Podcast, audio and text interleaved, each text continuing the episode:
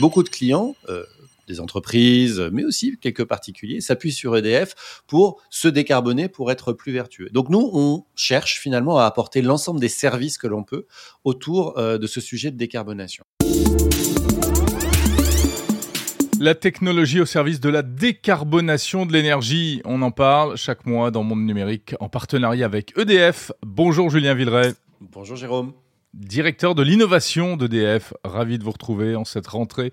La réduction du CO2 dans l'atmosphère, ça passe par l'innovation, on en parle régulièrement, et ça passe aussi par ce qu'on appelle la compensation carbone. EDF vient de créer une filiale, une start-up euh, dédiée à cette mission. Elle s'appelle Au Climat, ça s'écrit avec un O et un K. De quoi s'agit-il exactement? Bah, il s'agit en fait euh, d'optimiser euh, la réduction des émissions de gaz à effet de serre des entreprises. Si euh, vous avez par exemple écouté cette semaine le keynote d'Apple, vous avez vu qu'ils ont beaucoup parlé d'environnement et dans leur discours, ils disaient bah, nous on fait tout pour utiliser des produits recyclés, de l'électricité verte, bas carbone, etc. pour qu'à la fin on émette le moins de carbone possible. Mais il en reste toujours un peu parce qu'on peut pas évidemment tout, tout, tout, tout, tout réduire Eh bien, pour compenser finalement ces dernières, euh, ces derniers mètres, ces derniers kilos euh, de, de, CO2, eh ben, il faut passer par des projets de compensation.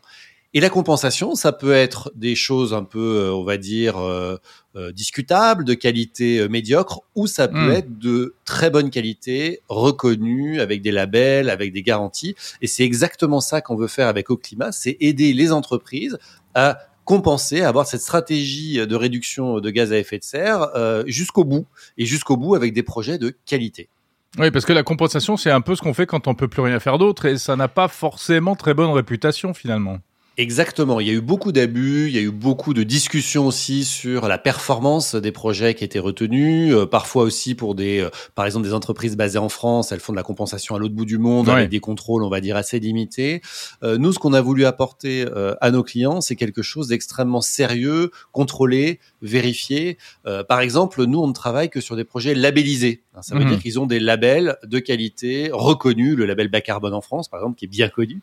et ça peut être derrière des opérations de reboisement d'une forêt malade ou endommagée, du, boisement de terres agricoles, l'accompagnement d'agriculteurs dans la réduction des émissions de gaz à effet de serre, mais à côté de chez nous, labellisé et vérifié. Si je donne un exemple, puisque nous avons euh, travailler avec Vivatech euh, pour aider à compenser euh, les émissions résiduelles de l'environnement, eh bien, on a travaillé à chercher et on l'a trouvé euh, et à sécuriser un reboisement à proximité de Paris. Hein, donc vraiment une future forêt qu'on peut vraiment identifier, dont on sait où elle est et on sait que ça va être réellement planté pour pouvoir faire cette captation, cette séquestration de CO2. Alors c'est quand même un, domaine où on vous attend pas forcément. On est un peu surpris de voir EDF euh, s'embarquer là-dedans. Euh, c'est quoi? C'est de l'affichage? C'est réel? Comment est-ce que vous en arrivez à développer ce type, de, ce genre d'activité? Alors d'abord, nous, euh, tout ce que l'on fait chez EDF, c'est toujours pour décarboner le monde et décarboner l'économie. C'est notre raison d'être. Et donc, quand on produit l'électricité, on produit l'électricité bas carbone. Euh, il ne aura pas échappé que nous, on produit l'électricité avec des renouvelables et du nucléaire. Hein. On ne mmh. fait pas d'électricité avec d'autres moyens euh, plus polluants. Et donc, ça, ça s'étend à l'intégralité de ce qu'on fait pour nos clients. Et beaucoup de clients, euh, des entreprises, mais aussi quelques particuliers, s'appuient sur EDF pour se décarboner, pour être plus vertueux. Donc nous, on cherche finalement à apporter l'ensemble des services que l'on peut autour euh, de ce sujet de décarbonation.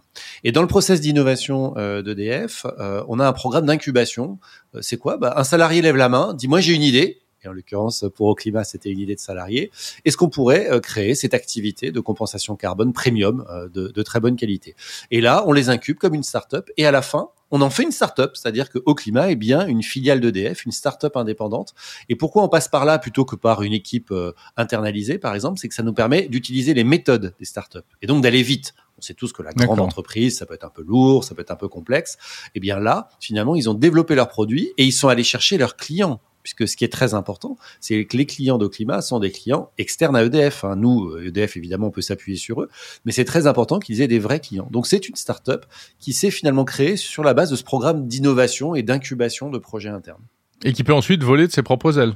Et qui peut complètement voler de ses propres, ses propres ailes. On a lancé en moyenne une nouvelle filiale tous les, tous les 18 mois, là, depuis quelques, depuis quelques années. Et donc, on en a, on en a sept aujourd'hui qui sont, qui sont actives. Et c'est vraiment quelque chose qui nous tient à cœur parce qu'on voit bien qu'à travers l'entrepreneuriat, on arrive à développer rapidement des solutions performantes et qui sont commercialisées auprès de nos clients. Mhm. oui, il y a d'autres. Vous avez fait d'autres investissements aussi dans d'autres startups du, du, même, du même genre, enfin peut-être pas, mais dans d'autres startups.